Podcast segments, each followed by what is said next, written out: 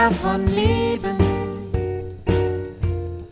Kann man davon leben? Kann man davon leben? Oder geht das eher nebenbei? Heidi Dai und Rock'n'Roll. Kinderliedermacherin. Beruf oder Berufung? Alles, was interessant ist rund um Kindermusik und Kinderlieder. Yeah.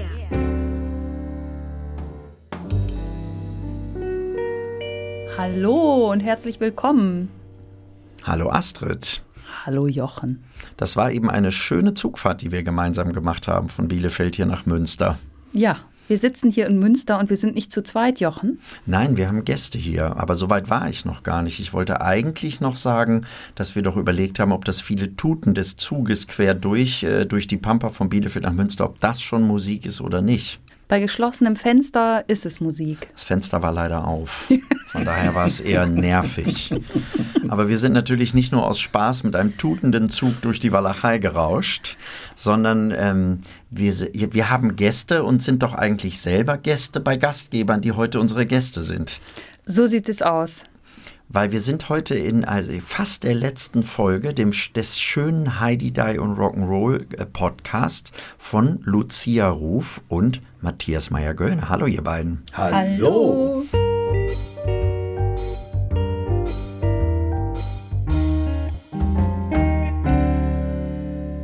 Schön, dass wir hier sein dürfen. Ja, ist auch mal nett, so eine Perspektive, oder? Ja.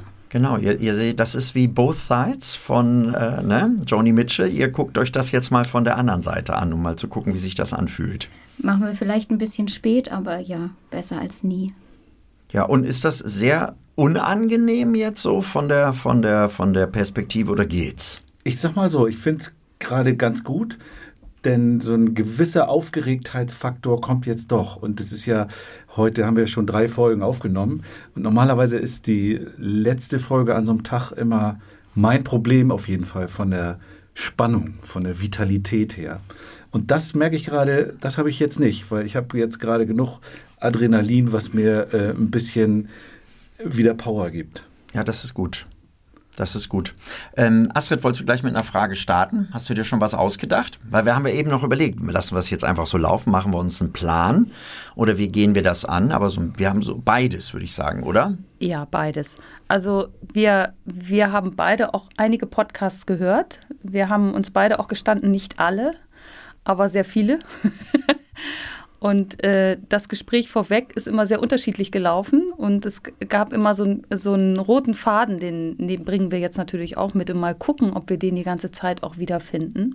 Und ob wir den durchhalten. Ob wir den durchhalten. Aber es gibt ein paar Fragen, die, die mich vorher beschäftigt haben und die, die vielleicht auch interessant sind für die Hörerinnen und Hörer, die, die da sind. Äh, Matthias, du bist Gründungsmitglied des Netzwerkes Kindermusik. Also heißt jetzt Netzwerk Kindermusik e.V., früher kindermusik.de. Meine Frage geht dahin, was hat euch damals dazu gebracht, vor 25 Jahren so ein Netzwerk zu gründen? Was war eigentlich der Anlass?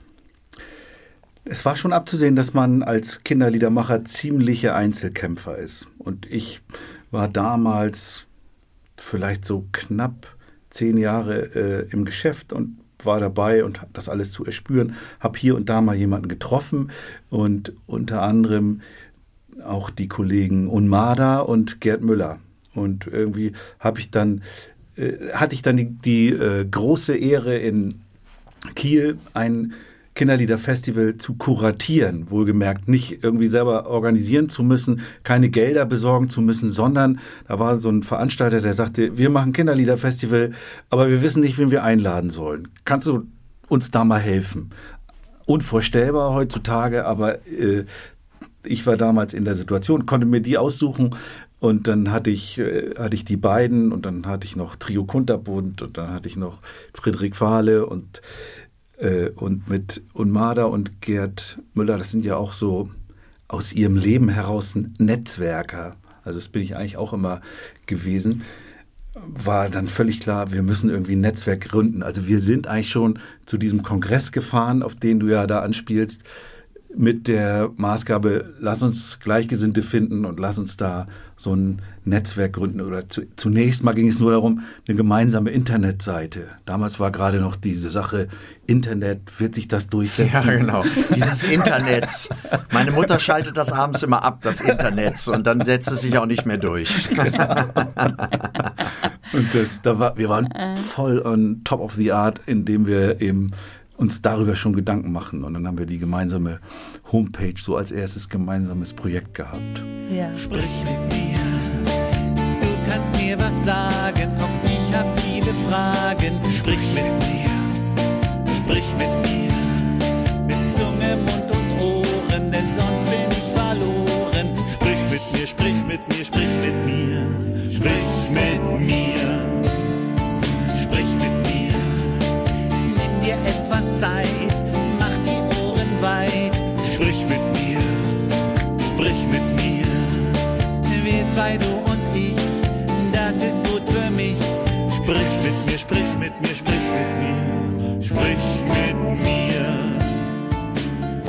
Verstehe ich richtig, dass ihr euch da das erste Mal getroffen habt und dass ihr eure Sichtbarkeit damit ein bisschen vergrößern wolltet, eure Wirksamkeit?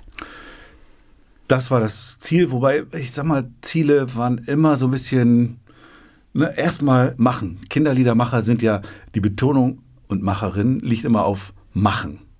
Ne? Kinderlieder machen und äh, irgendwas machen. Und wir haben immer erstmal gemacht und, und dann in, in zweiter Linie uns darüber Gedanken gemacht, warum wir das eigentlich machen oder wo, wohin das führen soll.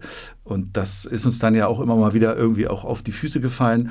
Aber deswegen war das klar Sichtbarkeit irgendwie so ein Gedanke. Aber erstmal hatten wir einfach nur Spaß. Wir haben die ersten Monate Nächte zugebracht, ge gemeinsam zu chatten. Das war damals noch so, da, da suchtest du dir irgendwo einen Chatroom und da konnten dann alle reinschreiben. Und da waren, saßen wir dann alle zusammen und haben, waren völlig begeistert, dass wir äh, äh, verteilt über die Republik gemeinsam da uns unterhalten konnten, chatten konnten. Und das war uns erstmal äh, Netzwerk genug, sage ich mal. Ja, aufregend, sehr aufregend. Würdest du jetzt nach 25 Jahren sagen, äh, deine Erwartungen, deine Hoffnungen sind in Erfüllung gegangen?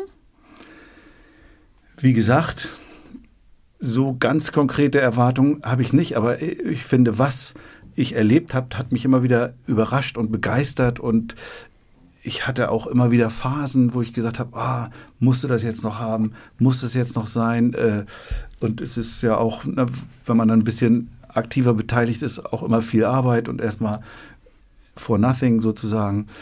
Und mittlerweile bin ich aber so, dass ich sage, dass, also ich finde alles sinnvoll und es ist alles, hier wird ja auch immer so viel gesagt, was bedeutet dir das Netzwerk Kindermusik und ich bin einfach gespannt genug über dieses Ding, wie es sich entwickelt hat. Und jetzt, damals waren wir zu siebt und jetzt sind wir 75 und sind ein Verein und sind irgendwie was ganz anderes. Und ich verfolge das weiterhin gespannt und werde das wohl auch noch weiterhin gespannt verfolgen. Naja, also wenn du sagst, du verfolgst es, du gestaltest es ja auch mit. Ne? Also du bist nicht die Nummer eins, aber du bist immerhin die Nummer zwei. ne, das ist doch schon ganz, äh, ganz, ganz wichtig.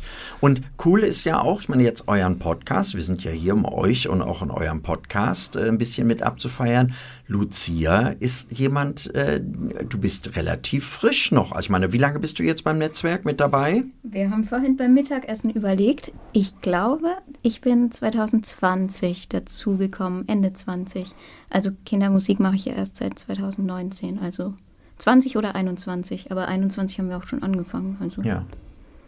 Und wie bist du auf das Netzwerk dann aufmerksam geworden, Lucia? Ähm, der Steffen Janetzko hat gesagt, es wäre cool, wenn ihr da eintreten würdet. Und dann haben wir es getan. Also damals noch als Lulika. Und dann waren wir dabei. Und für mich war das am Anfang aber ein totales Respektding, weil ich wusste, es sind so viele dabei, die wirklich auch schon viel erreicht haben und Namen sind. Und ähm, für mich war von Beginn an klar, wenn ich irgendwie Teil werden möchte dieses Netzwerks, dann muss ich das aktiv werden, um meinen Platz zu finden in diesem Netzwerk. Und da war so ein Podcast natürlich mal total gelegen. Hey, was krabbelt denn da durch den Sand? Der Krebs, der krabbelt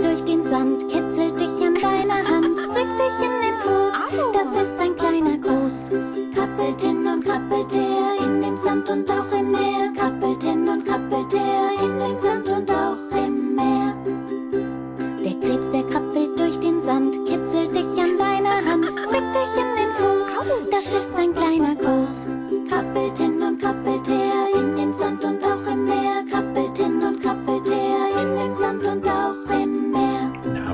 ja schon auch sagen muss, du hast natürlich auch durch deine Arbeit als Kinderliedermacherin ganz schnell einfach deine Spuren im Netzwerk auch hinterlassen, weil du hast ja viel Kooperationen gleich gemacht mit Leuten und bist ja wirklich einfach auch sehr, sehr, sehr, sehr, sehr aktiv. Ja, aber also das sind ja viele. Und ich glaube aber in so einem Netzwerk macht es Sinn, sich aktiv einzubringen. Also man kann Spuren hinterlassen in, in dem, wie man ist und wie man wirkt. Und man kann aber auch aktiv da sein. Und durch diesen Podcast habe ich jetzt auf jeden Fall den Vorteil, dass ich fast alle kenne. Ja, das ist allerdings richtig. Man muss aber schon mal nochmal betonen, dass der Podcast eigentlich deine Initiative ist. Ja, du, leider, du, gell? hattest, Ja, ja. du hattest die Idee und du hast gesagt, wer hat eigentlich mal, äh, wollen wir nicht zu, auch zur Werbung für den Kongress einen Podcast machen? Wer hat Lust, das mit mir zu machen? Weil ich immer noch, weil ich immer noch der Meinung bin, dass Kindermusik zu wenig Aufmerksamkeit bekommt. Und ich fand es so wichtig, oder finde ich immer noch, ich finde, wir haben immer noch nicht genug getan. Ich finde es wichtig, dass wir auf uns aufmerksam machen und auch auf die wertvolle Arbeit hinweisen, die wir machen. Und da war dieser Podcast und die Werbung für den Kongress ideal. Ja, und der Matthias, der hatte sich eigentlich noch auf die Frage vorher, wer will noch Nachtisch gemeldet. und dabei kam dann raus, dass er zack beim Podcast so, dabei so, war. So ganz leicht kommt er da nicht raus. ja, Ich glaube, er hat sich gelangweilt, weil wir ja alle so ein bisschen eingeschränkt waren. Und dann hat er gedacht, yes. stimmt. Das war ja noch voll in den dunklen Zeiten von MC Corona.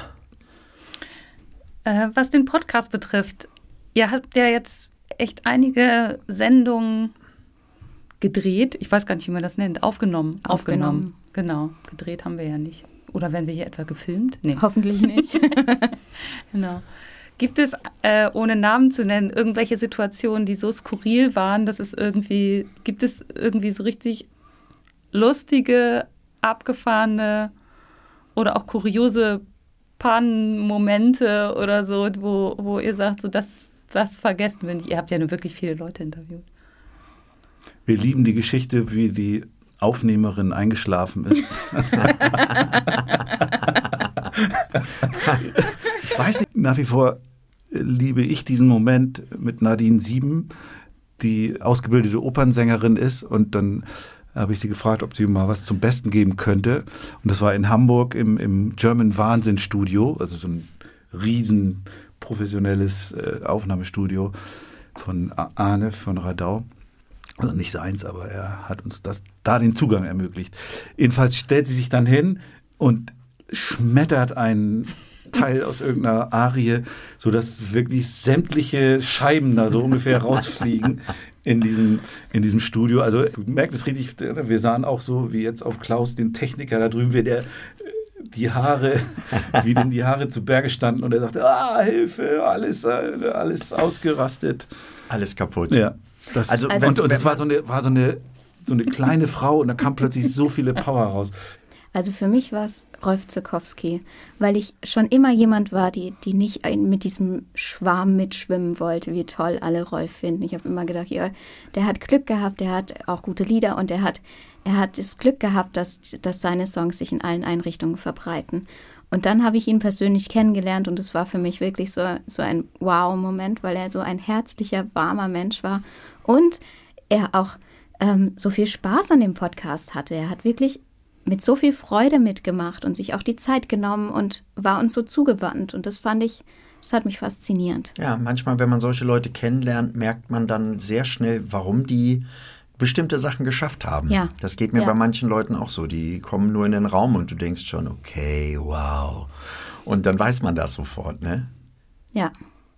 Ja, ich finde bei den, bei den ganzen, Po- ich habe wirklich viele Podcasts, nicht alle gehört, aber viele von euch. Und ich werde irgendwann auch mal alle gehört haben. Je nach, das kommt ja auch mal ein bisschen, ist ja eine, immer eine ganze Stunde oder sogar Wow. teilweise noch ein bisschen mehr.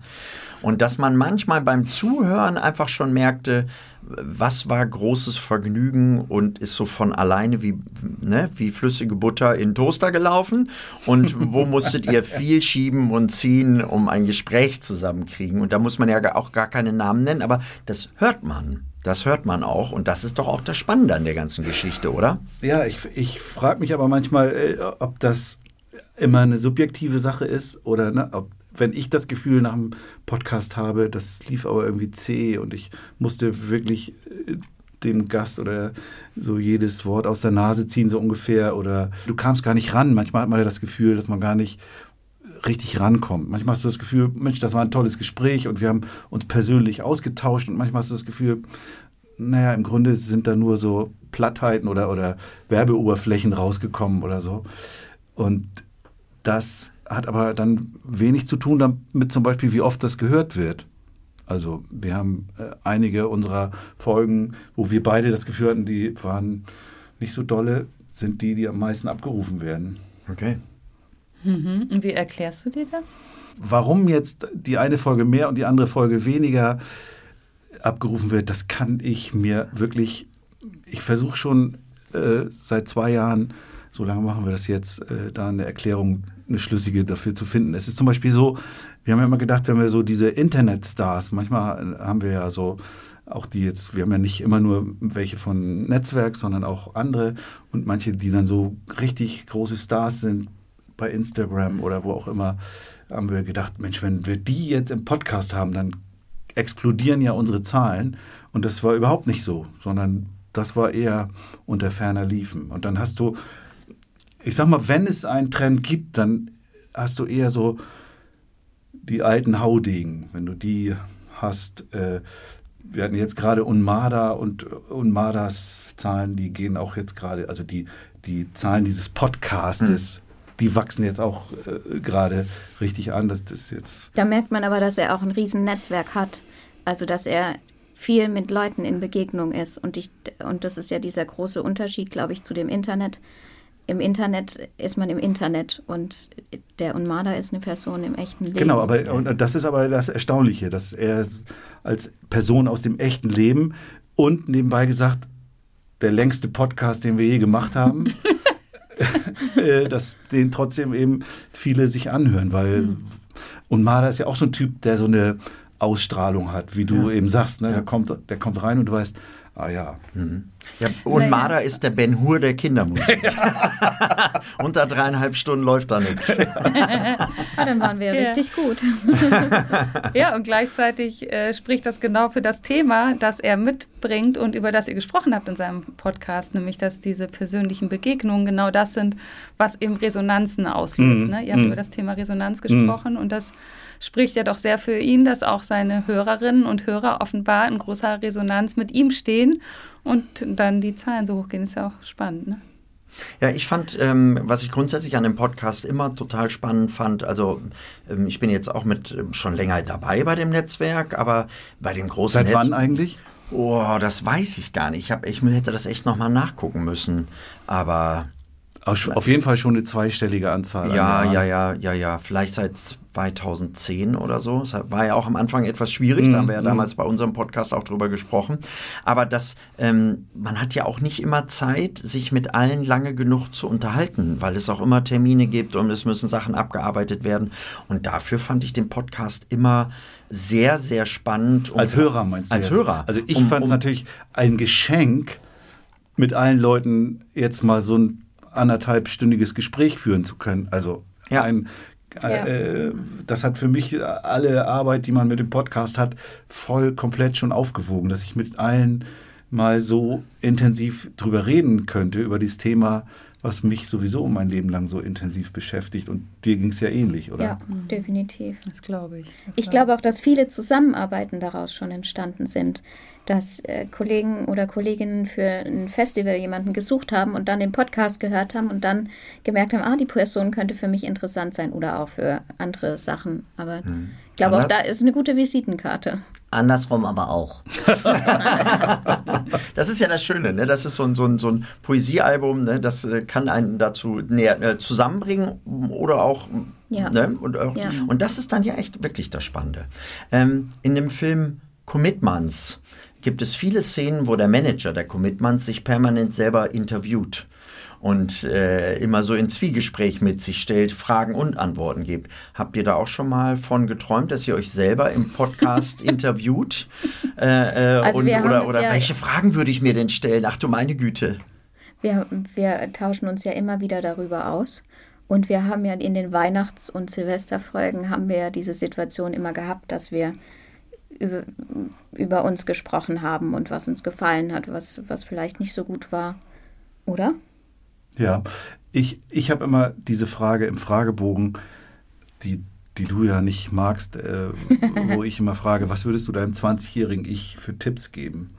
Und äh, Aber ich mag nicht den Inhalt, also es geht nicht Nee, darum, nee. sondern es geht um den Text, dass Ja. ich den nicht vorlesen möchte. da, das ist eine Frage, wo ich immer, wo ich so viele, viel drüber nachdenke. Und ich, ich dachte immer, das ist so eine coole Frage. Und ich merke aber bei vielen äh, stößt das mehr so auf Verstörung irgendwie. Die sagen, ja, was würde ich denn sagen? Alles super. Alles super, mach weiter so, sagen die meisten. Also ich hätte, Mich interessiert jetzt, äh, was würdest du denn sagen? Moment, wir müssen aber das formulieren. Durch eine Verschiebung im Raum-Zeit-Kontinuum hast du die Gelegenheit, deinem 20 Jahre alten früheren Ich zu begegnen. Was würdest du ihm sagen, Matthias?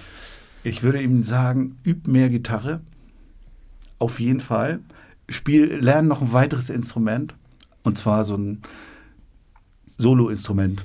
Trompete zum Beispiel. Trompete habe ich immer geliebt. Oder Posaune geht auch.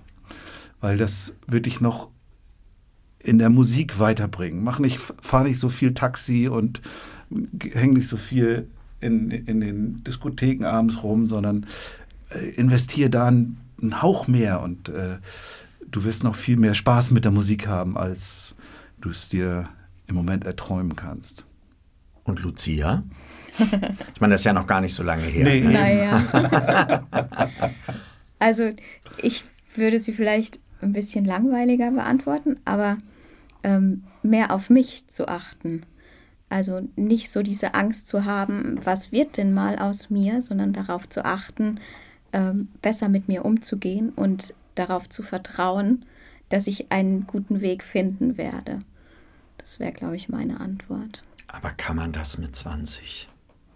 Kann man das mit 20? Naja, Naja, wie wäre es, wenn, äh, wenn, wenn jetzt einer kommt mit 20 und er sagt, du, ich bin hier der alte Sack, der du mal werden kannst.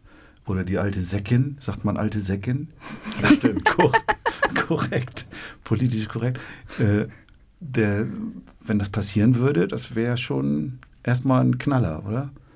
Altklug. Ich würde den als altklug abstimmen. Man würde genau. es vielleicht, man würde es vielleicht erstmal gar nicht hören wollen Genau. oder nicht wahrnehmen. Freundchen, werd du erst mal 50. Dann können wir weiterreden.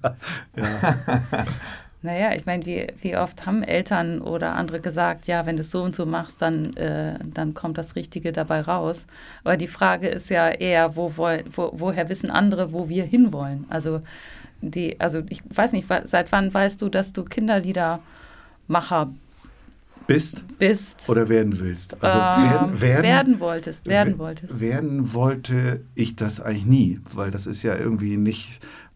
Äh, Heute ist es vielleicht noch ein bisschen anders, aber zu meiner Zeit war das nicht so ein Berufsweg, den man geht, sondern äh, da ist man plötzlich irgendwie gelandet. Und äh, so nach, nach irgendwie, ich würde mal sagen, so zehn Jahren, nach denen ich dann unterwegs war, so ungefähr um die Gründung dieses Netzwerks rum. Da habe ich gesagt, ich weiß noch, Robert Metcalf sagte zu mir, also wenn ich im Hotel bin und Beruf eintragen muss, schreibe ich immer Songwriter. Da habe ich gedacht, nee, ich bin nicht Songwriter, ich bin Kinderliedermacher. Das habe ich irgendwann um den Dreh so festgestellt und gesagt, ab jetzt bin ich Kinderliedermacher. Jetzt weiß ich das. Aber bis dahin habe ich nicht gewusst, dass ich das werden wollte. Okay. Du, äh, du hast äh, Sonderpädagogik studiert, Ja. wenn ich das Ja. richtig erinnere. Da hattest du noch keinen Plan davon, was, äh, dass du Kinderliedermacher werden wolltest? Oder Nee, hat, das hat das da schon angefangen? Naja, das ähm, hat da schon angefangen. Also ich habe ja schon während des Studiums auch mein, mein erstes, meine erste Produktion dann gemacht, damals noch als MC. Insofern war das schon während des Studiums. Da habe ich auch schon so die Erfahrung gesammelt und in diesen Schulpraktika, also in der Körperbehindertenschule zum Beispiel äh, eben Musik gemacht mit denen und da habe ich noch die Sachen, kommen wir später auch noch drauf, von Fahle gesungen und von Hoffmann und so. Und gemerkt, dass mir das irgendwie liegt und Spaß macht. So. Das kam schon, also ich habe ja auch Musik gehabt als Fach und da kam man dann auch mit diesen Sachen so stärker in Berührung. Hm. Es eignet sich ja auch, um Menschen zusammenzuführen, wie wir wissen. Genau, bei dir, Lucia, du bist ein bisschen anderen Weg gegangen. Ich glaube, als wir uns das erste Mal begegnet sind, warst du bei mir im Seminar, ist das ja, richtig? Genau. In Stuttgart oder ja, so, ne? Ja, genau. Damals war ich so fasziniert von dem, von dem Veranstaltungsort. Also normalerweise, wenn man auf so pädagogische Fortbildungen geht, dann bringt man sich sein Essen selber mit. Man ähm, sitzt meistens in irgendwelchen Räumen, wo es vielleicht noch einen Stuhl gibt und wir waren im Hotel und wurden so voll verpflegt. Das fand Ach, ich. war das Kindergartenakademie? Ja, das fand ich, fand ich krass. Hm. Kindergartenakademie Lippstadt, ne? Oder? Ja, da ist ja. Der, der Hauptsitz, genau. Aber so heißt der. die nicht, oder? Die heißt nur Kindergartenakademie. Ja, ja. Die heißt ja. Kindergartenakademie, genau. Und die, äh, die sind ja äh, also in vielen Ländern mittlerweile auch unterwegs, aber in Deutschland eben im gesamten deutschsprachigen Raum. Aber zurück zu dir. Äh, da warst du Chorleiterin, also hast dich beziehungsweise hast dich mit Kinderchören beschäftigt, ähm, hast als Erzieherin aktiv gearbeitet. Wie, wie ist der Weg zur Kinderliedermacherin gewesen? Das war eigentlich eher Zufall. Also der Weg zur Kinderlied, das war nie mein Wunsch, sondern ich habe schon gemerkt, dass ich gerne Musik mache mit Kindern und das für mich war das meine Lieblingsgeschichte, meine, meine Situation, als ich das erste Mal Musik gemacht habe mit Kindern nach der Ausbildung, ähm, saß ich vor den Kindern und habe überlegt, okay, und wie kriege ich jetzt einen Viervierteltakt in diese Kinder rein? Weil ich mir das nicht vorstellen konnte, weil man in der Ausbildung oft Dinge macht, die auf die Erwachsenen ausgerichtet sind. Also wir haben Samba-Rhythmen gelernt und sowas, aber das macht man mit Kindern ja äußerst selten. Und ähm, da habe ich mich aber dann irgendwie reingefuchst und deshalb auch ganz viele Fortbildungen besucht, um zu lernen, wie kann ich Musik mit Kindern machen. Und irgendwann wurde daraus mehr. Und ähm, dank Steffen Janetzko habe ich dann irgendwann das erste Lied geschrieben. Und ich bin zum Beispiel überzeugte Kinderliedermacherin. Also ich bin dankbar. Ich hätte nie gedacht, dass es mein Beruf wird. Aber ich bin dankbar, dass ich Musik und ähm, die, das Pädagogische unter einen Hut bringen konnte in Form von Kinderliedern. Und das ja, ist ein Geschenk. Ich, ich finde das faszinierend, wie hier so, ne, wir hatten das ja auch bei Maike Tuisson äh, von Maikes Rappelkiste oder bei Mai Cocopelli, die irgendwie schon mit sieben Jahren gesagt haben, ich will Kinderliedermacherin werden und das dann auch geworden sind. Das fand ich auch so eine, eine der erstaunlichsten Erkenntnisse dieses Podcasts ist, dass es sowas überhaupt gibt. Also, dass jemand als Kind schon weiß, ich werde mal Kinderliedermacherin. Oder? Wusstest du das schon als Kind? Nein, nein, nein. Das war ein großer Unfall. das, war ein, das war ein Unfall, aber letztendlich dann äh, total, total schön. Und ähm, wir sagen bei Randale immer, wenn du das als Berufs machst oder als Beruf machst, dann ist es aber auch dein Beruf mit allen Seiten mit, mit allen äh, Vor- und Nachteilen, weil es dann eben dein Beruf ist und nicht mehr nur Hobby oder sowas. Und dann gehören eben alle Seiten dazu, wie bei jedem anderen Beruf auch, dass der eben nicht nur, nicht nur Spaß macht, aber natürlich, da sind wir vier uns alle einig, extrem erfüllend und einfach extrem wunderschön ist so, ne? Absolut. Also ich finde es vor allem spannend bei jetzt bei euch beiden, die wir hier haben. Also viele kennen eure Stimmen, haben ganz viel schon von euch gehört, aber wissen vielleicht gar nicht so viel äh, über euch und dass ihr tatsächlich selber auch so aktiv Kinderlieder macht, sicherlich schon. Äh, interessant finde ich hier die Geschichte von dir vor 25 Jahren. Äh, ihr trefft euch in einem Chatraum, ja. Und äh, Kinderlieder heute, also Lucia als relativ junge Kinderliedermacherin, neu dazugekommen, ganz andere Wege geht. Also wie, wie sich das auch entwickelt. Was würdest du sagen, Lucia, braucht eine gute Kinderliedermacherin heute, um, ähm, um Kinderliedermacherin zu werden oder zu sein? Viele Follower. nee, würde ich, würd ich gar nicht mal sagen, auch wenn Follower Kapital sind, aber egal. Äh, ich glaube, ich würde es mit dem Zitat von Matthias. Also ich zitiere Matthias, der immer sagt, man muss dranbleiben. Ich glaube, und das, oder das sagen auch ganz viele, die schon länger dabei sind, dass es dass es das kontinuierliche Dranbleiben ist, das einen zu, irgendwann zu einer guten Kinderliedermacherin macht. Und äh, vor allem immer an den Kindern dran zu bleiben und zu schauen, was sind die Themen und wie kann ich die in Musik verarbeiten. Ja, ich habe mich am, am Wochenende habe ich ein Konzert gesehen von Ingo Pohlmann. Ne, wenn jetzt Sommer wäre. Ne, der mhm. macht ja eher erwachsene Musik. Mhm. Und der hatte einen Gastbeitrag bei Unter meinem Bett, bei diesem Sampler-Projekt vom Oettinger Verlag. Und äh, hat äh, letztes Jahr ein ganzes äh, Kinderliederalbum rausgebracht, Dingo Ingo. Was mhm. eine super Platte taucht aber nirgendwo sonst weiter groß auf. Also er geht damit auch nicht auf Tour. Mhm. Und ich habe die Gelegenheit genutzt und habe ihn danach praktisch angesprochen, habe gesagt, Mensch, Ingo, ich finde deine, deine, deine Kinderplatte total toll. Und dann sagt er, ja, toll, aber ähm, auf Tour gehen wird er damit nicht. Er hat gesagt, wenn er das jetzt rausbringt, dann will er damit, ähm, ähm, da muss die Platte schon richtig durchstarten, dass er dann auch bereit ist, äh, mit einer Band das entsprechend auf die Bühne zu bringen und so. Und ähm, dann habe ich gesagt, na, wir machen das mit Randale schon seit 20 Jahren. Und dann hat er was gesagt, was ich total spannend finde und was auch stimmt. Du hast dich aber auch oder ihr habt euch aber auch dafür entschieden, vor 20 Jahren, dass es das ist, was ihr machen wollt. Und dass ihr euch auf den Weg machen wollt mit Kindermusik. Und er hätte sich da nicht für entschieden. Er hätte jetzt eine Kinderbliederplatte gemacht, er würde aber lieber weiter sein Singer-Songwriter-Zeug machen weil er sagt, dafür habe ich mich entschieden. Und die Kinderliederplatte habe ich gemacht, ich finde die toll, aber ich mache mich jetzt nicht auf den Weg, um dem mehr Raum und mehr Arbeit und mehr Zeit zu geben. Und diese, damit meint er im Prinzip das Dranbleiben. Das ist, man muss dranbleiben, um das auf eine bestimmte Ebene zu kriegen und eben auch ja auf eine Ebene, wo man sagen kann, jetzt funktioniert es auch, dass genug Leute kommen, dass genug Leute was kaufen, dass genug Leute sich das anhören, dass es genug Rückmeldungen gibt etc. pp, was dann dazu führt, dass es dann dein Beruf sein kann. Und ich glaube, das ist, das ist die Herausforderung in der heutigen Zeit, dieses Dranbleiben auf Social Media, weil, weil diese ganzen Algorithmen ja so schnell funktionieren. Also ich, ich schaue mir dazu immer ganz viele Videos an, weil es mich interessiert, weil ich es spannend finde. Und im, im Moment ist die Tendenz, dass man täglich was posten muss, um in einen guten Algorithmus zu kommen. Ja. Und das, das macht aber, also widerspricht zumindest meinem pädagogischen Handeln total, weil ich sage, wir leben von der Wiederholung. Ich kann aber auf Social Media kann ich nicht wiederholen, sondern da muss ich ständig neuen Content liefern. Ja. Und aber wir sind darauf erstmal angewiesen. Also das ist ja so eine grundsätzliche Diskussion, die wir immer wieder haben. In erster Linie war das mein erster Schritt raus in die Öffentlichkeit.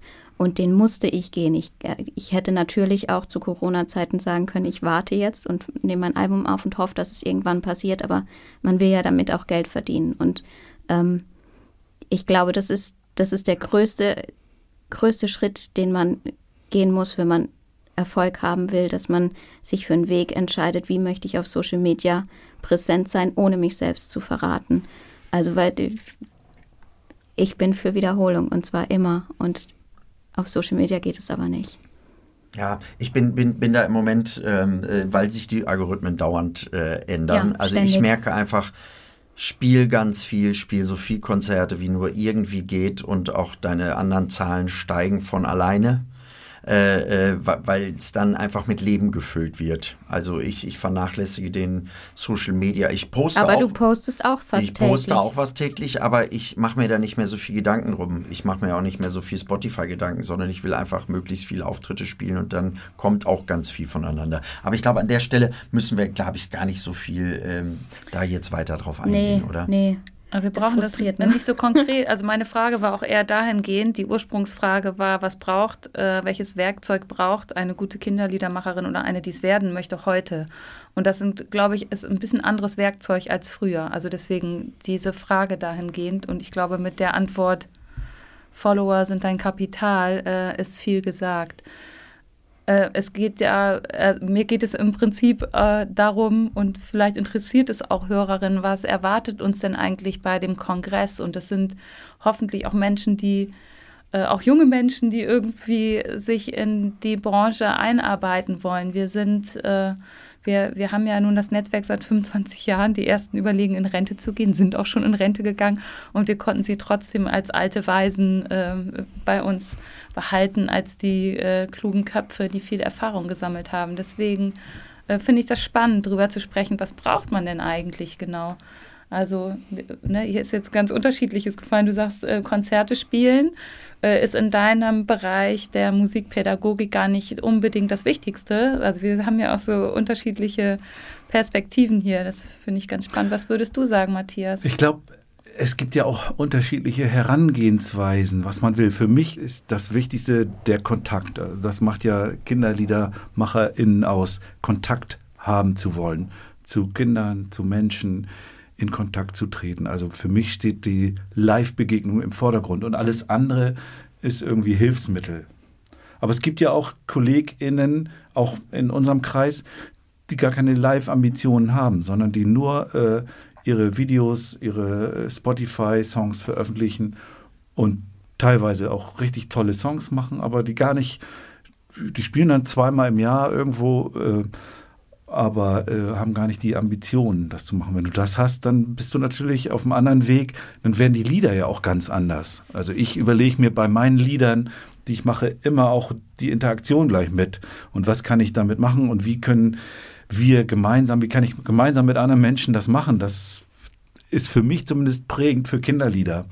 Zumindest die Art von Kinderliedern, für die ich stehe. Und es gibt eben, wenn du halt solche reinen Videoprodukte machst, äh, hast du ein ganz anderes Anliegen. Dann willst du einfach nur unterhalten, sage ich mal.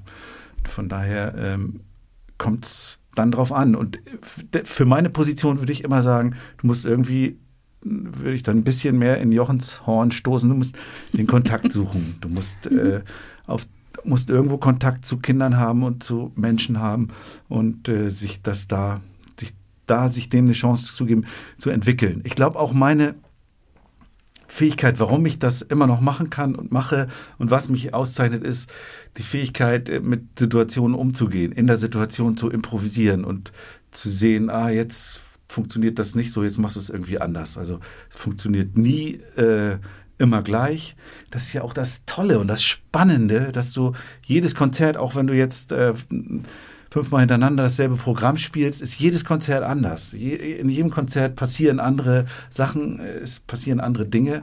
Und deswegen diese Interaktionsfähigkeit, diese In Improvisationsfähigkeit, die gehört ganz fest mit dazu und eben den Kontakt suchen. Mhm, mhm. Ja, ich würde noch gerne was nachtragen, weil ich glaube, also ihr sagt, live spielen und sowas ist das Wichtigste. Ich bin da voll dabei.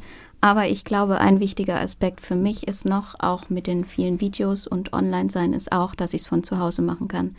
Und ähm, ich kann nicht so viel reisen, ich kann nicht so viel unterwegs sein. Und deswegen ist es für mich der ideale Ausgleich. Und das, äh, finde ich, ist auch ein wichtiger Aspekt, wenn man sagt, man möchte vielleicht nicht von Beginn an 100 Prozent geben oder kann nicht, aus irgendwelchen Gründen, dann ist es der ideale Weg, um da reinzugehen. Weil ich musste, als du das gesagt hast, zum Beispiel an Julia und Mo denken, die gesagt haben, sie sind beide noch in anderen Berufen und es war für die der ideale Weg, zu sagen, sie nehmen auf, sie bringen Songs raus, sie machen Videos dazu, aber für live fehlt ihnen im Moment noch die Zeit, aber sie können sich es irgendwann vorstellen. Und ich glaube, das ist, das ist vielleicht der Luxus, den wir heute haben mit Internet überall, dass wir uns schon ausprobieren können und digital vorhanden sind und aber es noch an unseren Alltag anpassen können. Äh, bei dir ist es ja auch so, dass du das nicht fernab von Kindern irgendwie erschaffst und dann äh, dich vor die Kamera stellst. Du entwickelst äh, Stücke aus den Impulsen mit Kindern. Ja, also da, ne, um das auch nochmal äh, deutlich zu machen, das ist ja schon äh, das, eigentlich die gleiche Grundlage, nur dass du eben das Erlebnis, das gemeinsame Erlebnis mit dem Lied äh, nicht vor der Kamera stattfindet, genau, sondern vorher ja. eben in, den, ja. in der Da habe ich auch ganz oft Argument, äh, Kommentare unten drunter, wo es darum geht, ähm, dass, dass ich mich selbst darstellen möchte oder sowas. Und es geht mir überhaupt nicht darum, sondern es geht mir darum, die, die Kinder zu schützen. Ich würde nie auf die Idee kommen, Kinder zu filmen. Wenn ich, wenn ich in, in einem Kreis sitze mit Kindern, würde ich nie auf die Idee kommen, diese Kinder zu filmen und die zu zeigen, weil ich das nicht, ich möchte das nicht für die Kinder entscheiden und die Kinder können es nicht entscheiden.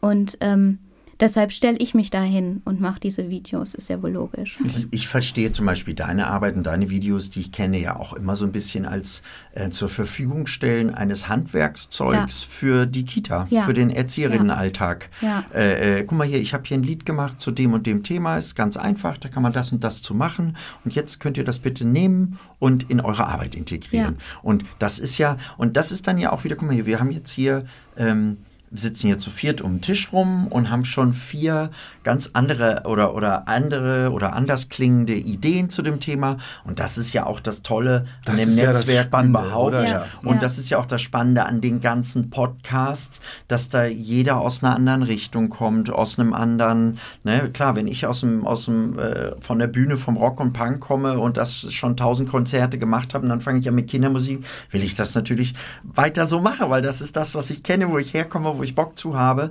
Und das ist ja, das muss man wirklich sagen, das ist dann auch mal äh, ein Verdienst von euch beiden durch den, durch den Podcast, dass ihr da dem, ja, äh, das ist ja wie ein Poesiealbum, ein klingendes Poesiealbum, wo man sich durchhören kann und wo man eben merkt, wie vielfältig von den ganzen Rangehensweisen diese Kindermusikszene in Deutschland ist. Und ich glaube, sie zeigt auch, wie einzigartig sie grundsätzlich ist.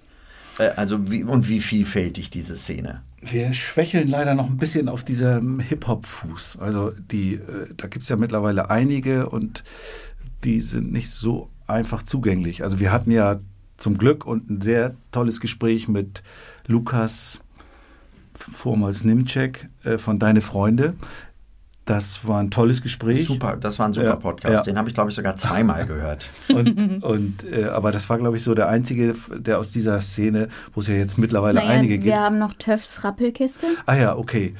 Stimmt. Aber viel mehr haben wir nicht. Nee. Und, äh, und äh, das ist ja, was weiß ich, das sind ja die Namen, die auch die großen Headlines sozusagen sind im Moment. Zucchini hatten wir auch noch. Stimmt, okay. Genau. Ich nehme meine Aussage zurück. Sag mal, wollen wir jetzt mal ein bisschen mal musikalisch was von den beiden äh, äh, erfahren? Ja. Ich glaube, jetzt könnten die Lebenslieder ja. dran sein, ja. oder? Ja, die Lebenslieder. Die Lebenslieder.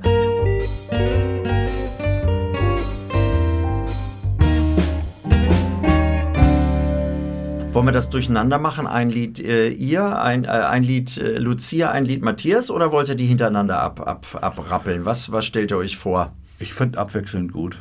Abwechselnd? Ich bin neutral. Okay, dann, dann fangen wir mal mit, mit, mit, mit Lucia an. Du hattest als erstes Lebenslied einen Ausschnitt aus der West Side Story. Wie kommt es dazu? Also ich habe da jetzt irgendein Lied gewählt. Ja, ja. Weil ähm, ich mein großer Traumberuf war, Musical-Darstellerin zu werden. Also heute bin ich glücklich, dass ich es nicht geworden bin, aber damals war das mein großer Traum. Und ähm, ich ähm, bin einen sehr chaotischen Weg gegangen, wenn man meine schulische Laufbahn betrachtet. Und mein Vater hat damals zu mir gesagt, ich glaube, er war kurz vor der Verzweiflung, hat zu mir gesagt, okay, wenn du jetzt deine mittlere Reife schaffst, ähm, dann gehe ich mit dir zur Westside Story auf die Seebühne in Bregenz. Und das haben wir dann auch tatsächlich getan. Und das war für mich ein richtig cooles Erlebnis. Und also ich habe viele Musicals gesehen, aber an das habe ich mich halt sofort erinnert, als ich jetzt so nachgedacht habe und ähm, habe mich auch direkt gesehen, wie ich da vorm Spiegel stehe und äh, treller und äh, die, die übe und ja, deshalb habe ich die Westside Story ausgesucht. Okay, also das ist ein Platzhalter grundsätzlich für Musicals. Ja. Was magst du noch für Musicals? Also ich sag mal ganz schnell, ich hasse Musicals. Ja, das war mir schon fast klar. ich fand schon, ich finde, ich glaube, ich finde Schauspielern toll und die Kombination aus Singen und Schauspielern mag ich einfach. Und ähm, ich, König der Löwen ist, glaube ich, mein absolutes Highlight, wobei ich das viermal gesehen habe und viermal unterschiedlich wahrgenommen habe. Und ähm, Tanz der Vampire fand ich auch ganz cool. Da gab es auch ein, bei Tanz der Vampire finde ich das Tot zu sein Ich habe den Titel vergessen, aber das ist ein Lied, das wäre jetzt nicht so dafür. Also ich, ich stehe grundsätzlich dann eher für die traurigen Lieder ein, die in diesen ganzen Musicals vorhanden sind. Und ähm, Musicaldarstellerin, das heißt, du hast auch damals schon viel gesungen, dass du dir Aber das immer nur für mich. Ah, immer, nur nur für, dich. das, das war so, das war so mein heimlicher Traum. Aber also das erste Mal vor Publikum gesungen habe ich in meiner Erzieherausbildung und die habe ich ja erst gemacht, nachdem ich meinen ersten Sohn bekommen habe. Okay. Als dann so, als mein Vater vor mir stand und gesagt hat, so und was machst du jetzt aus deinem Leben? Und ich glaube, er war wirklich verzweifelt mit mir und dann ja. Okay, dann Hören wir wir doch, mal rein. Hören wir mal rein, genau, unbedingt. Tonight, tonight, it all began tonight. I saw you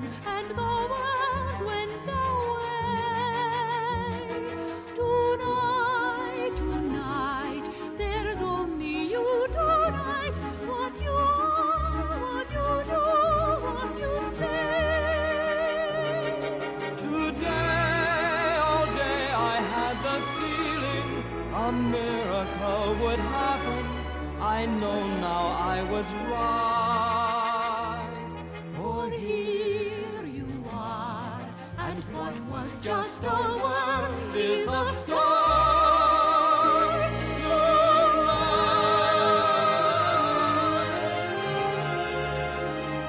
Wusstest du das noch gar nicht? Dass du Musical-Darstellerin werden wolltest? Ja. Nee. Das hast du mir bisher verheimlicht. Ich weiß auch warum. Spannend.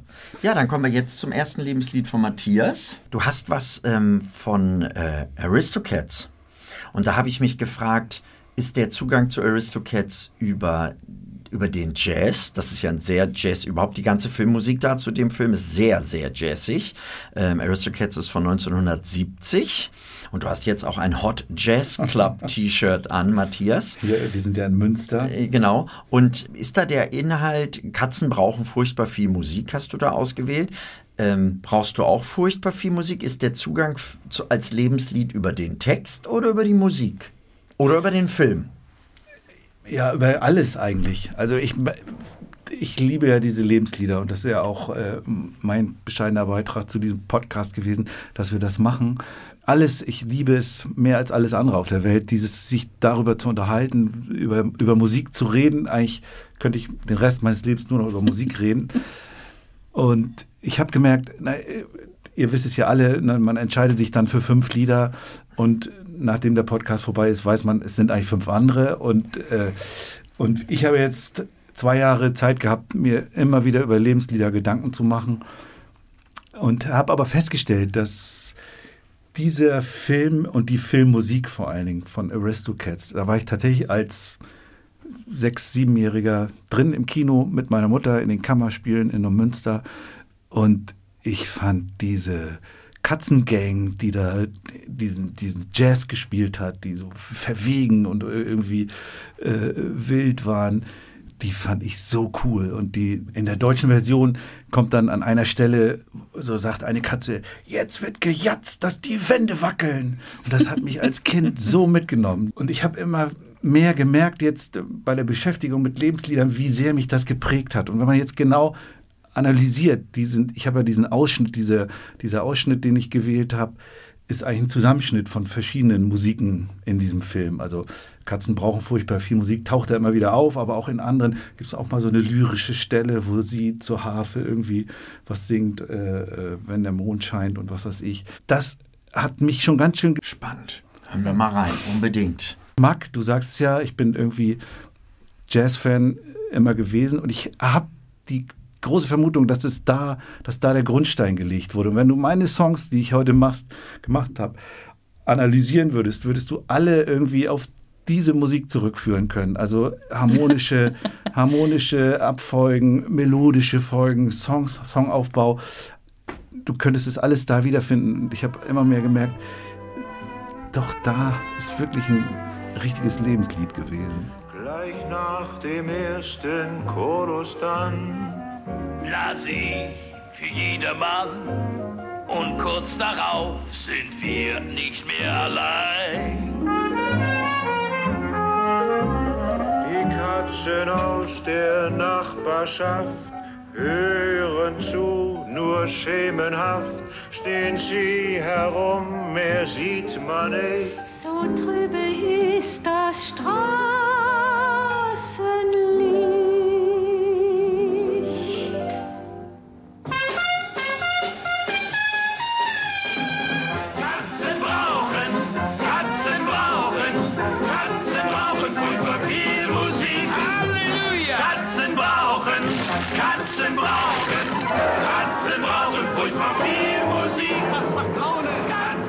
Jetzt ist Lucia dran.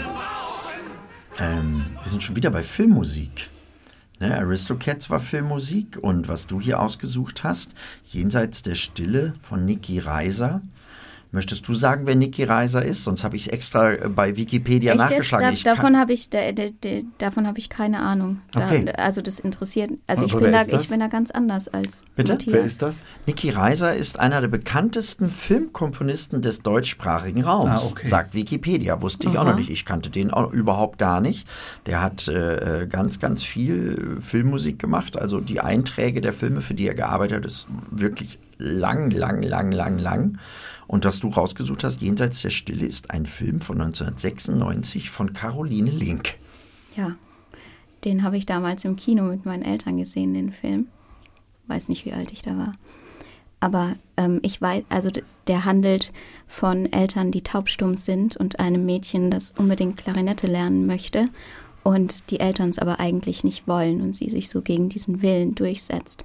Und für mich war das damals dieser Aha-Moment. Ich habe ähm, Querflöte gespielt und es auch sehr ehrgeizig getan. Also ich habe mich gerade nochmal mit meiner Mutter unterhalten und sie hat gesagt, sie musste mich nie zum Üben zwingen, sondern ich habe immer freiwillig geübt. Und ähm, durch den Film war es für mich so, dass ich gemerkt habe, okay, es gibt wohl auch noch andere, die, die so eine Leidenschaft haben, die ein Musikinstrument so gerne spielen, dass sie es mit ins Bett nehmen. Also das ist ja nur bildlich gesprochen, aber ähm, das fand ich so schön damals, dass ich da so abgeholt wurde, dass ich, dass ich den Film jetzt oder die Musik jetzt ausgewählt habe, weil ich kann die Musik immer noch in- und auswendig. Ich war neulich in einem Kindergarten, ich arbeite als Springerin und ähm, da war Entspannungszeit und dann wurde die Musik, die, die Soundtrack-Musik davon gespielt zum Entspannen. Für mich eine totale Katastrophe, weil ich die überhaupt nicht entspannend finde, die Musik. Die Erzieherin hat sich auch gewundert, warum die Kinder die ganze Zeit rumzappeln, weil sie eigentlich eher zum Tanzen anregt. Aber dann ähm, wurde ich nochmal so in diesen Film zurückversetzt und das fand ich schön. Ja, als ich es angehört habe äh, als Vorbereitung für die Sendung, habe ich auch gedacht, das mit der Flöte hatte ich auf deiner Homepage gelesen. Dann habe ich zwischendurch auch mal eine Querflöte gehört und dachte, das ist doch eine Klarinette, das ist doch keine Querflöte. dann habe ich nochmal gedacht, muss ich dir nochmal anhören, ob da was war. Aber ich weiß doch, was eine Klarinette ist, das ist keine Querflöte. Nein, da ging es um diesen Willen, Ja. was, was gut zu können und was durchzusetzen. Und ich komme eben nicht aus einer Musikerfamilie. Also ich saß nie mit meinen Eltern da und habe Musik gemacht mit denen. Guck mal, und deswegen spiele ich zum Beispiel kein Instrument, weil ich einfach nicht bereit bin zu üben. Ich kann das einfach nicht. Das sehr spät habe ich dann Gesangsunterricht genommen, aber auch nur, weil ich es musste, damit ich das, was ich machen möchte, auch hinkriege. Aber ich bereue das so sehr, dass ich kein Instrument kann. Also das hätte ich gerne gelernt. Siehst du, und ich würde gerne noch viel mehr, viel besser können. Ja, das, also ich das, kann das, nur Querflöte. aber das hat Matthias ja eben auch schon gesagt, dass er seinem 20-jährigen Ich gesagt, sagen würde, hier Freundchen, such dir mal noch ein zweites Instrument raus. Oder ein drittes oder ein viertes oder ein fünftes. Astrid, wie viele. Instrumente spielst du denn? Oh, das habe ich noch nie gezählt. Ah, Angeber. Aber ich habe also auf jeden Fall von allen Reisen, die ich gemacht habe, immer irgendwie ein Instrument mitgebracht. Es sind Kürbis ist kein Instrument. Kein, äh, Kürbis fehlt mir eigentlich noch. Ach Könntest Gott, du mir oh mitbringen? nee, aber es sind so äh, Instrumente, die ich halt geschenkt bekommen habe. Also ich habe keins davon selbst gekauft. Doch eine Ukulele habe ich mir gekauft. Aber ansonsten nicht. Also Gitarre, Ukulele, äh, Didgeridoo ähm, aus Australien mitgebracht. Ein bisschen Percussion. Klavier habe ich gelernt. Jetzt habe ich ein, ein Cembalo, ein Spinett aus einer Haushaltsauflösung und das gestimmt und das ist, äh, das macht auch total Spaß. Es ist Ja. einfach spezieller Sound. Das ist schön. Aber wir hören jetzt mal ähm, an den Instrumenten vorbei in die Stille hinein, jenseits der Stille. Was für eine Angeber über Moderationsleitung hier. könnte von mir sein. Ich glaube, Jochen hat viele Post Podcasts gehört. Viele, viele.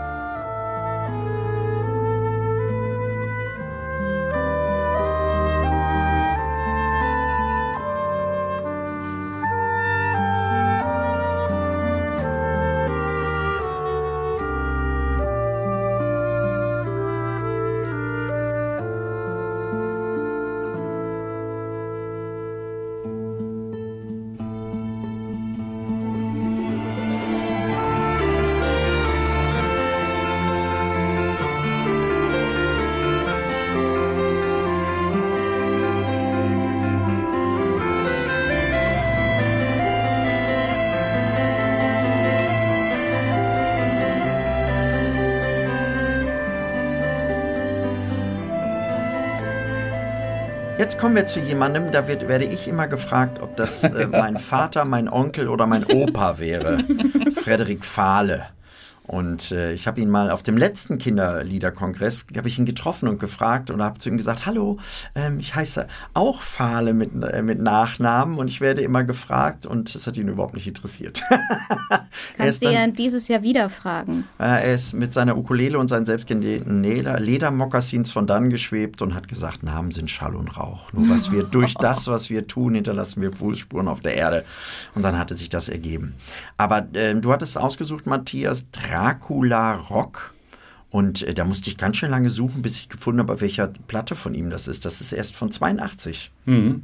Und das war mein, also das, das ist der, ist der einzige Song, den ich auch noch von den Lebensliedern aus, aus der ersten Runde übrig behalten habe, weil der wirklich mich irgendwie geprägt hat in diesem, was ich vorhin beschrieben habe, als Kinderliedermacher werden. Ich habe ja gesagt, ich habe damals so Musik gemacht in Kitas und habe die ersten Konzerte gemacht, die, erste, die ersten eigenen Lieder dann auch irgendwann gehabt, aber ich habe natürlich viel mit diesen Liedern, vor allen Dingen von ihm, bin ich rumgezogen. Und dieses Lied Dracula Rock, das war mein Hit sozusagen. Damit haben mich die Kinder identifiziert. Das war sogar so ein Hit, dass ich das auf meiner eigenen Hochzeit mit den Kindern, die da anwesend waren, gespielt habe und, und vorgetragen habe. Und äh, das hat äh, wirklich Spuren hinterlassen. Und Das heißt, du hast eine Coverversion von dem Lied Ja, ja, gespielt ja, oder deine eigene Version von dem Lied. Genau, genau. Ich hab's natürlich, das ist ja hier, die Aufnahme ist ja so ein Boogie-Woogie-Piano. Ich habe das natürlich mit Gitarre gespielt, weil das will ich nicht hinkriegen und äh, funktioniert ja auch nicht, wenn man unterwegs ist mit Kindern. Die, es gab mal eine eigene Version davon und die, das war, das war mein erster Hit sozusagen. Ist das auch auf irgendeinem Album von dir? N nee, das habe ich nie aufgenommen, tatsächlich. Dann wird's mal Zeit. Und Fritz Fahle zählt ja zu den Top-Scorern bei den Lebenslieder-Interpreten hier im Podcast. Also die Top 3 sind ja die Beatles, Zukowski und Wale. Das, Die werden am häufigsten genannt. Und die Ärzte, die kommen, glaube ich, danach. Die kommen danach. Ja. das war mir nämlich auch aufgefallen, dass ich dachte, schon wieder einer mit den Ärzten. Ja.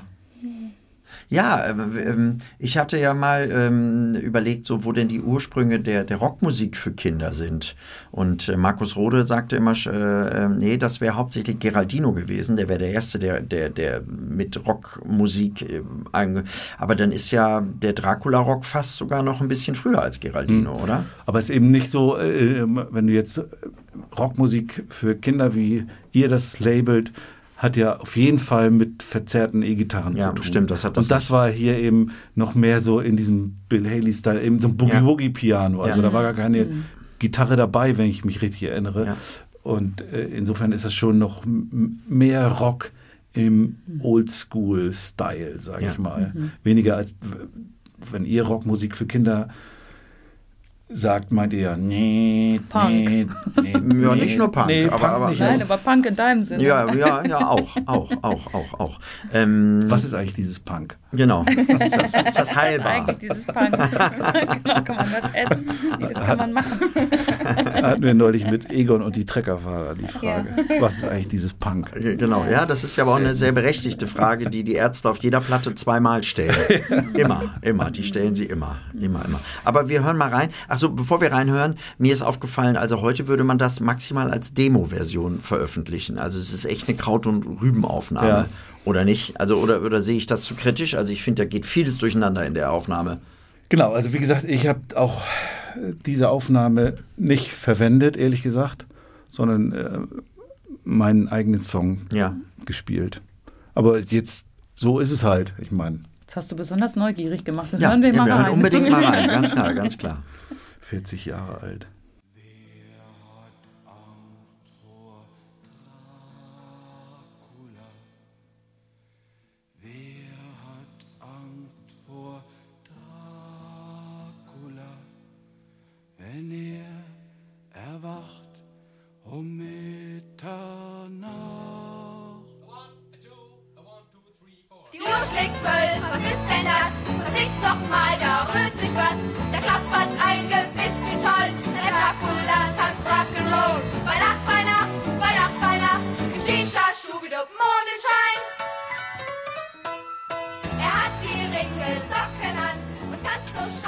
Kinderlieder sind schon 40 Jahre alt. Kinderliederaufnahmen Mhm. von neuen Kinderliedern. Tja, aber Opla di Opla da ist doch auch ein Kinderlied, oder?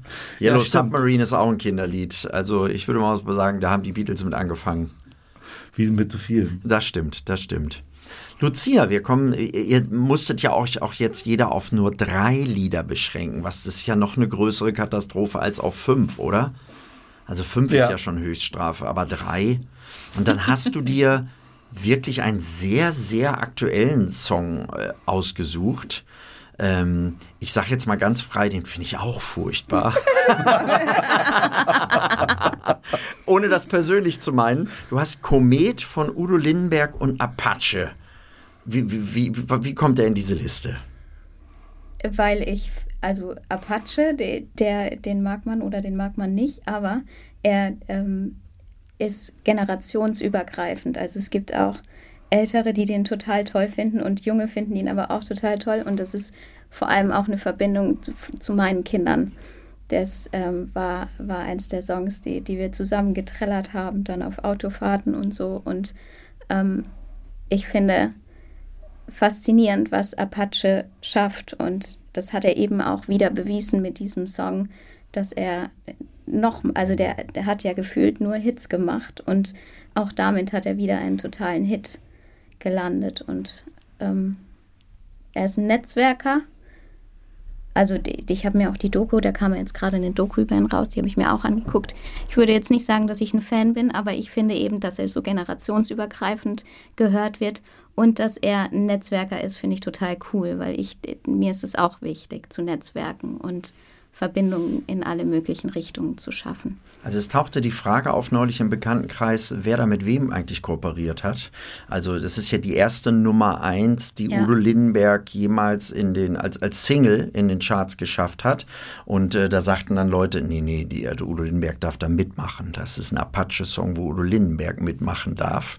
Und das ist natürlich jetzt äh, ähm, eine kühne Behauptung, weil äh, ich würde mal sagen, wahrscheinlich ist es eher so sehr, sehr pari, dass die beiden das da machen.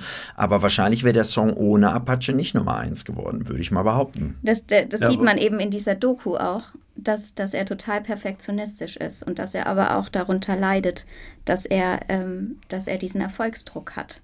Dass er äh, mit allen Liedern, die er so veröffentlicht hat, hat er einen Riesenerfolg gefeiert. Und ähm, er, diese Erwartungen jetzt an ihn gestellt werden, dass er, dass er mit allen seinen Songs diese Erwartung erfüllt. Und er sagt aber selber, dass er das gar nicht halten kann. Also das ist so diese andere Seite. Und ich, ich finde halt krass, wenn, also ich habe ihn viel älter eingeschätzt, äh, der ist gerade mal 24. Und wenn man mit 24 so einen Erfolg da hinlegt, das finde ich krass. Und warum heißt der Apache? Das weiß ich nicht. Das, darum geht es auch überhaupt nicht. In Ist das nicht kulturelle Aneignung dann wieder? Tja, das kannst du ihn fragen. Ja. Also es, ich weiß, dass das Apache ein Schimpfwort ist, was deutsche Jugendliche gegenüber Südländern benutzen und sagen, das ist ein Apache. Ach so. Äh, weil lange schwarze Haare, dunkle Augen. Ob das dazu trifft, dass er gesagt hat, äh, deswegen nenne ich mich Apache. Ähm, ähm, das ist mir schon oft über den Weg gelaufen, dass irgendwelche deutschen Fußballjungs gesagt haben, "Oh, die Apachen benehmen sich nicht ordentlich hier Mhm. auf dem Fußballplatz. Also als Sch- Schimpfwort. Vielleicht hat er das deswegen so aufgegriffen. Das weiß ich aber nicht so genau. Da geht es in dem Lied ja aber auch überhaupt nicht drum. So, ne? Das, das Lied ist auch nur als, also mir war es wichtig, ein, ein Lied auch zu finden, das aus der neueren Zeit ist, weil gerade ähm, die letzten vier Jahre für mich so entscheidend waren. Also die, die letzten vier Jahre hat sich bei mir so viel getan, so viel passiert. Und ich wollte nicht irgendein altes Lied rauskramen, sondern mir war es wichtig, ein Lied zu finden, das ähm, generationsübergreifend ist, das Netzwerken ausstrahlt und das eben aus dieser Zeit jetzt ist, aus diesen vier Jahren, die mich bis jetzt geprägt haben. Ja, dann, ich meine, wir müssen, also es kennt ja fast jeder, würde ich mal behaupten. Das ist so ähnlich wie Help oder Yesterday von den Beatles. Also zumindest in Deutschland kann man, kann man an dem Song ja nicht vorbei. Aber wir hören natürlich trotzdem rein. Komet. Du kannst ja auf ähm, schnell stellen, dann, dann kommst du schneller durch. schnell. Oder wir hören ihn rückwärts. Das geht auch. Ja, wenn ich gehe, dann so wie ich gekommen bin, wie ein Komet, der zweimal einschlägt. Vielleicht tut es weh, doch will auf Nummer sicher gehen, dass ich für immer leb. Lass uns nochmal aufdrehen. Und wenn ich gehe,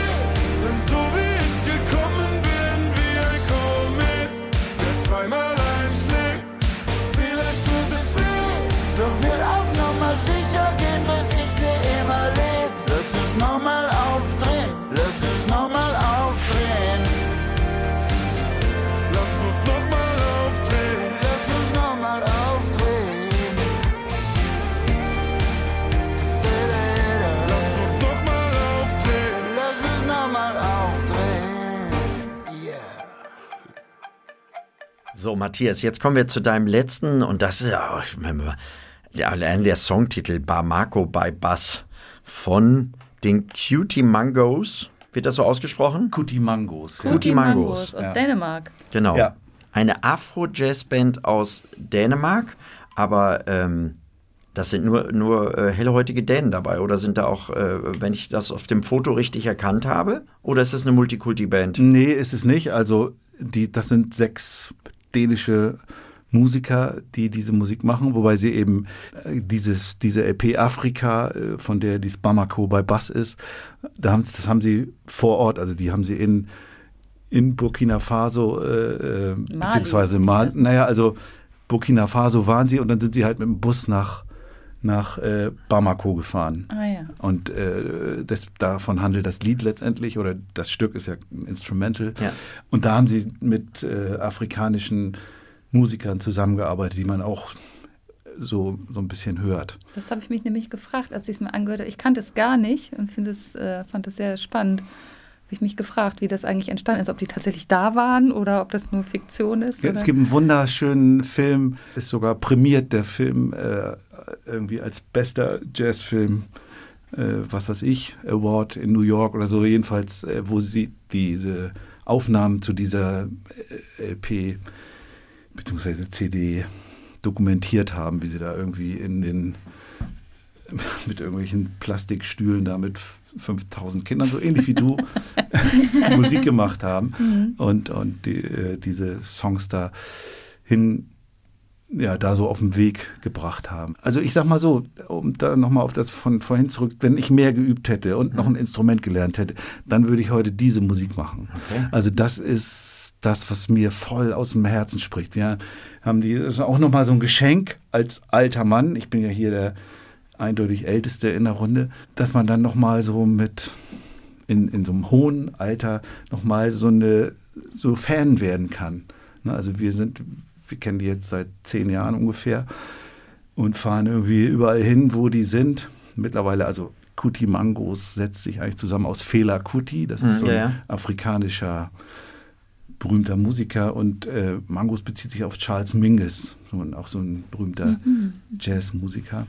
Die haben sich jetzt umbenannt, Haben ne? sich umbenannt in Sunburn. hm, Sonnenkinder. Richtig, genau. Die Cutie Mangos haben sich umbenannt? Richtig, Mhm. in Okay. Sunburn. Und warum? Auch wegen dieser kulturellen Aneignungsdiskussion. Ich meine, Dänen, die Afro-Jazz machen, da kriegen ja alle, die das heiß diskutieren, sofort Pickel und Ausschlag, oder nicht? Ich glaube, also so, sie haben das zwar auch seitenweise begründet und gesagt, ja, sie fahren eben so viel in der Welt rum und irgendwie äh, ist dieser, dieser, so wie ihr es ja eben schon gesagt habt, ihr konntet es auch nicht aussprechen und es ist irgendwie so ein bisschen, der alte Bandname war so ein bisschen hinderlich und bezog sich eben nur auf Afrika und mittlerweile sind sie eben auch in vielen anderen Weltregionen unterwegs. Und deswegen haben sie in, sich in Sunburn, was ja viel klarer ist, weil jeder weiß ja, dass Burn dänisch für Kinder ist, weiß man ja überall auf der Welt. Naja, egal. Äh, umbenannt. Das ist ein bisschen nebulös, diese Umbenennung. Aber die Musik hat nicht gelitten. Also Das war die Hauptsache. Ne? Okay. Ähm, Ja. Aber das ist jetzt schon der zweite sehr jazzige Titel. Aristocats ist ja auch sehr jazzig und du mit deinem Jazz-T-Shirt und so. Ist der an dir ein Jatzer verloren gegangen? Oder? Ja, eben, genau, Ja. was ich sagte. Also Ja. dieses hätte ich ein bisschen mehr geübt, dann würde ich das heute machen. Aber dafür habe ich einfach, war ich einfach so analog zu dir, sag ich mal, zu faul. Ja, aber andererseits wäre dann äh, ein sehr guter Kindermusiker der Welt verloren gegangen. Von daher sind wir Aber ganz froh. eigentlich hat der Matthias auch noch andere Pläne. Du wolltest noch ein Kinderalbum, ein Jazz-Kinderalbum. Genau, das ist ja, das ist ja eben auch, das streift dieses Thema auch. Die, die haben einen Schlagzeuger und einen Perkussionisten und der Perkussionist von den Sunburn macht eben auch Burne Jazz. Burne Jazz ist in, in Dänemark so ein pff, so selbstverständlich. Bei jedem Jazzfestival gibt es eben auch Burne Jazz, also Kinderjazz. Da spielen die Musiker, die abends das Jazzkonzert machen, spielen eben noch ein Konzert morgens für die Kinder.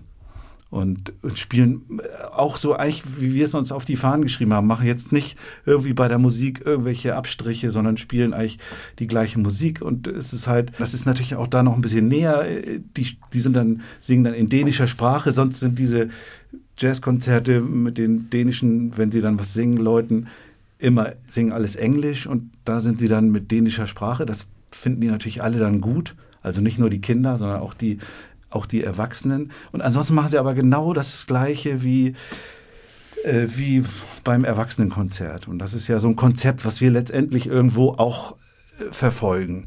Und was ich schon damals, äh, na, da hängt noch eine Menge mit dran, als ich anfing, gab es gerade in Dänemark so eine Plattenreihe, wo dänische Künstler, also jetzt nicht nur Jazzkünstler, sondern auch Pop, berühmte Popkünstler und was weiß ich, so Kinderlieder, dänische Kinderlieder interpretiert haben. Ein bisschen das Konzept, was äh, heute bei uns hier Giraffenaffen machen. Und Mhm. das haben die, das haben die damals schon in den 90ern gemacht. Das sind übrigens auch die Leute, die dann nachher geholt wurden, um hier äh, Giraffenaffen zu machen. Das war so auch mein, mein Ding. So, ich dachte, genau so muss es sein. Also mh, kindgerechte Texte, letztendlich Mhm. machen wir das. Aber dann musst du doch nicht mehr üben, dann muss die Zappelbande mehr üben. Oder? Da muss man noch mal pragmatisch rangehen an die Sache. Ich mache die Musik nicht, das macht die Band. Genau, das ist auch ein ehrlicher Gedanke, dass, dass der Hemmschuh bei dieser Zappelbande ist eben der Gitarrist. Ach so, okay, da musst du, ja, okay. Wir hören da mal rein und damit schließen wir dann die Lebenslieder aber auch ab. Und wir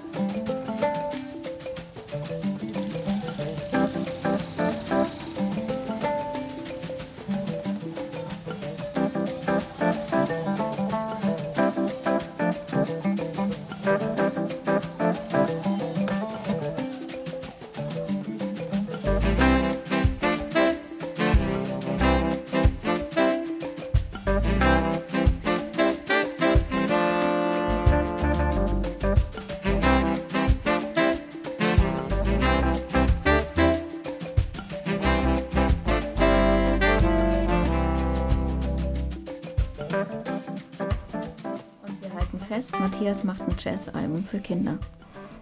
Hm. Hast du mal gesagt? Mhm. Hast du? Mhm. So, dann kommt jetzt die Nummer mit dem, mit dem, mit dem, mit den Liedchen und den Zettelchen aus dem, aus dem, äh, aus dem Säckchen. Genau, ich habe hier so ein, Du freust dich, gell? Und ich denke, schönes warum? Säckchen. Äh, das ist ja bei, deinen, äh, bei den Hörern äh, tatsächlich ein sehr beliebter Aspekt. Also bei mir als Hörerin sowieso. Ach so, als Hörer, ja. Ja, und äh, bei einigen Kollegen äh, größte Hürde und bei manchen auch größte Freude, also sehr unterschiedlich. Hier ist ein, so ein blauer Beutel, der, ist, der raschelt ein bisschen lauter als deiner, weil das ein anderer Stoff ist. Aber das ist ja Radio, Und, das muss man ähm, auch hören. Das ist endlich genau, mal ein Beutel, man den man hört. Genau, das ist ein Beutel, den man Ich hört. bin ja schon auf ein Körbchen umgestiegen. Und äh, hier sind auch unterschiedliche Farben drin. Das sind jetzt natürlich andere Zettel, als du, Lucia, äh, für dich geschrieben hast. Das heißt, ich habe jetzt andere Zettel für euch geschrieben. Oh, Mhm. Und ihr entscheidet jetzt, ob ihr gemeinsam performen wollt oder ob ihr jeder und jede Genau, wir performt. machen das gemeinsam. Bitte Ja, von es wird jeder ein langer Farbe. Podcast hier. Genau. Meine Damen und Herren, holen Sie sich schon mal was zu essen und was zu trinken oder Aber drücken das Sie sind mal auf unterschiedliche Pause. Farben, deswegen müssen wir schauen, glaube ich auch, Es oder? sind unterschiedliche Farben. Ihr Müssen nehmt wir auch bitte vier? von jeder Farbe einen Zettel. Wenn, ihr wollt jetzt zusammen performen, richtig? Ja. Ja. Ja. Haben wir alle? Mhm. Ach so, es sind Vier haben wir Stück. alle. Super. Mhm. Ich habe hell, Geld, Wunder und Mikrofon. hell, Geld, Wunder und Mikrofon.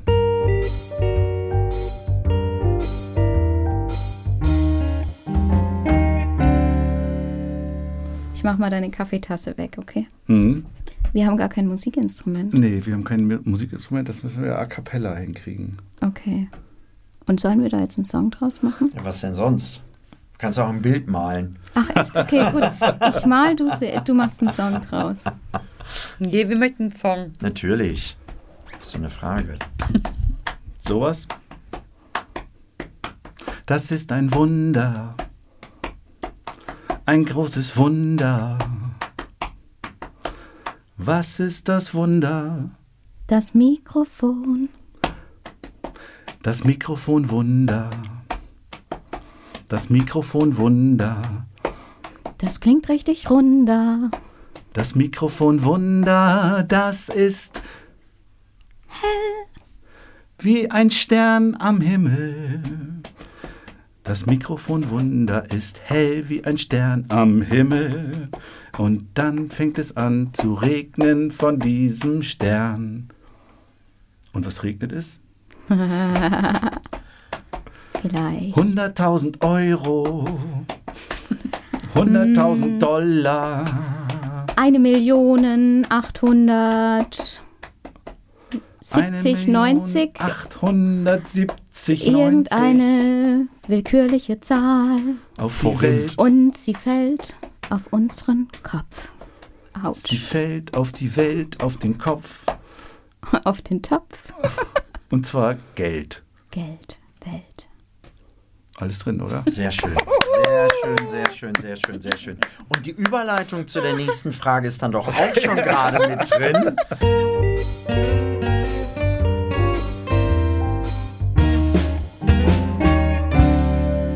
Was macht ihr denn jetzt mit der ganzen Kohle? Hä? Was würdet ihr mit so viel Kohle machen? Also sagen wir jetzt nicht 100.000 Forint, das ist nicht so viel, da könnt ihr vielleicht eine halbe Paprika von kaufen.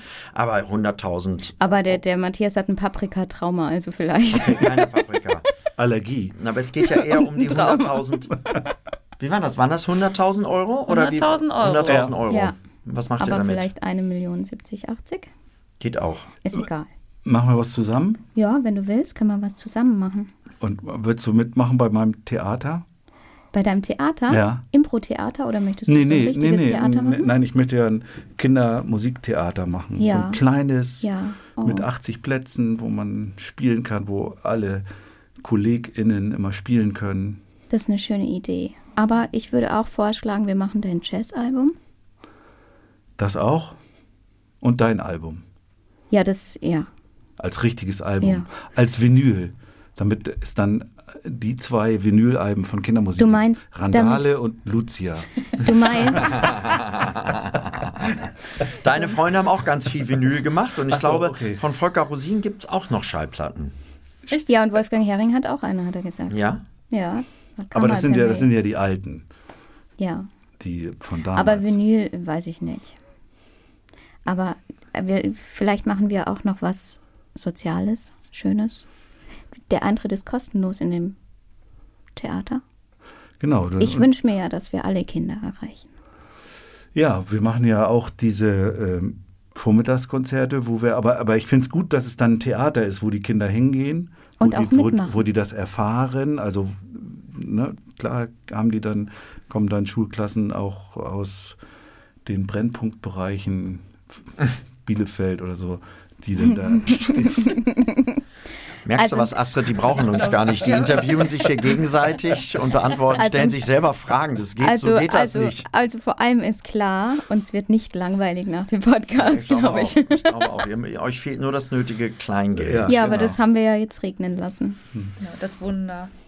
Ihr seid mit einer Zeitmaschine in die Vergangenheit gereist, denn ihr seid eingeladen zur Party bei den Cashs. Es sind viele Größen aus der Pop- und Musikwelt dort, unter anderem Leonard Bernstein, Nicky Reiser, Udo Lindenberg, Apache nicht, der hat der Hausverbot, Frederik Fahle und die Kuti Mangos. Außerdem wimmelt es von Katzen aller Art. Im Hause Cash ist es üblich, sich als Neulinge mit eigenen Liedern den Eintritt zu verdienen. Vor dem gemeinsamen Essen bittet euch Johnny Cash deshalb, eines eurer Lieder vorzutragen.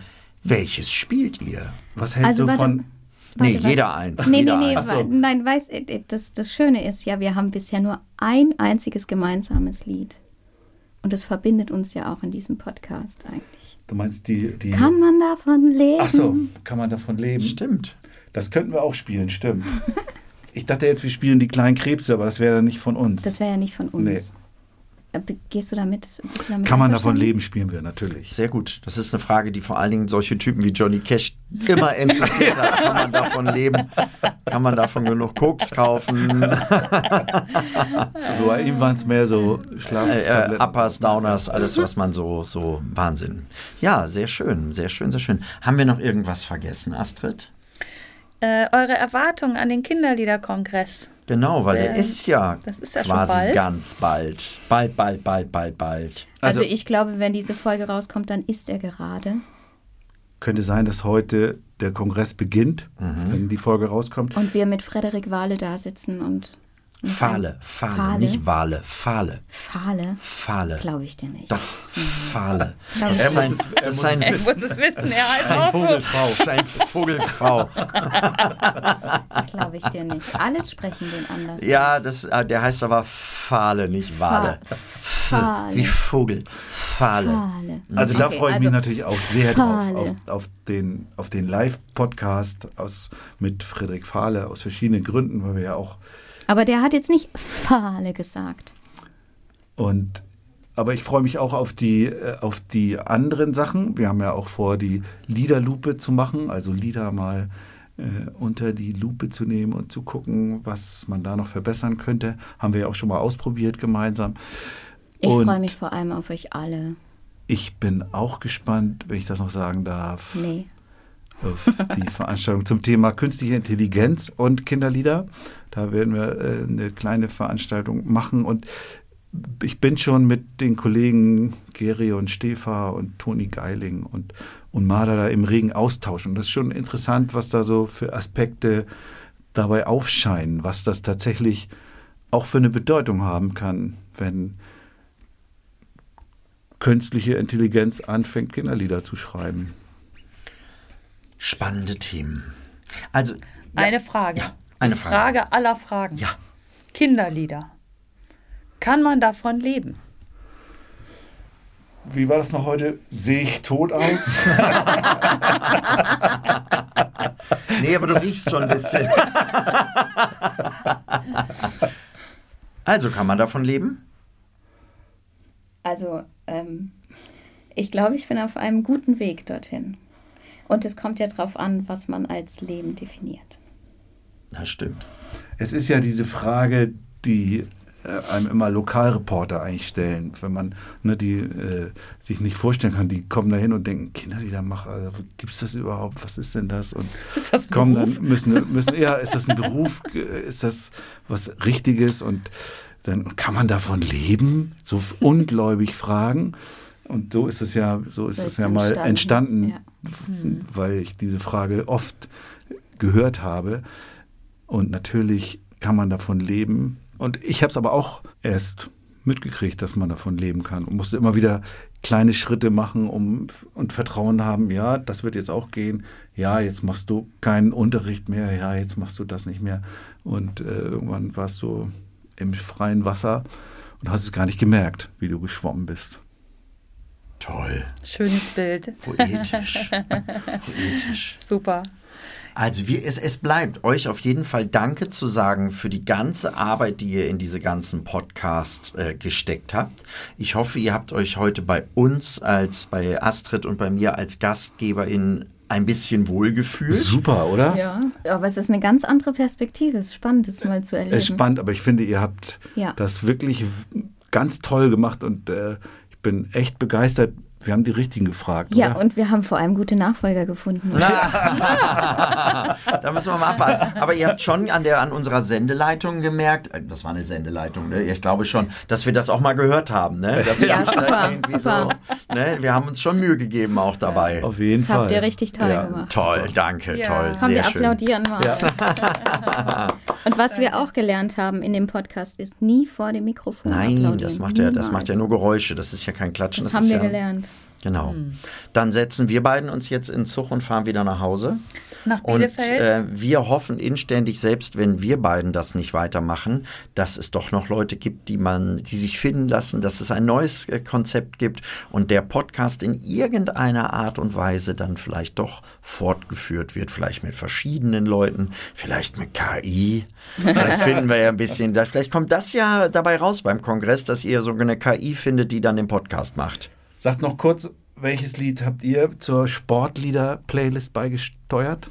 Zur Sportlieder-Playlist. Ähm, ähm, lass mich mal gerade überlegen. Äh, Schwimmen lernen. Und du, Motorik? Motorik. Juhu. Und du, wir singen und bewegen uns? Ja, ich habe ja, ich habe kein typisches Sportlied. Ich muss den Kompromiss eingehen. Und du? Vampirkarate. Ah, auch Sehr super. schön, sehr schön, sehr sehr schön, sehr schön, sehr schön, sehr schön. Okay, wir sagen herzlichen Glückwunsch an euch. Äh, 100. Folge und uns, dass wir es moderieren dürfen. Ja, Wahnsinn. 100 Folgen. Genau, 8000 Jahre Heidi und genau, und bewegen uns wieder zurück auf die Ränge des Kinderliederkongresses 2023 in Hamburg. Hamburg. Hamburg. Macht's gut. Tschüss, liebe Hörerinnen und Hörer. Tschüss. Kann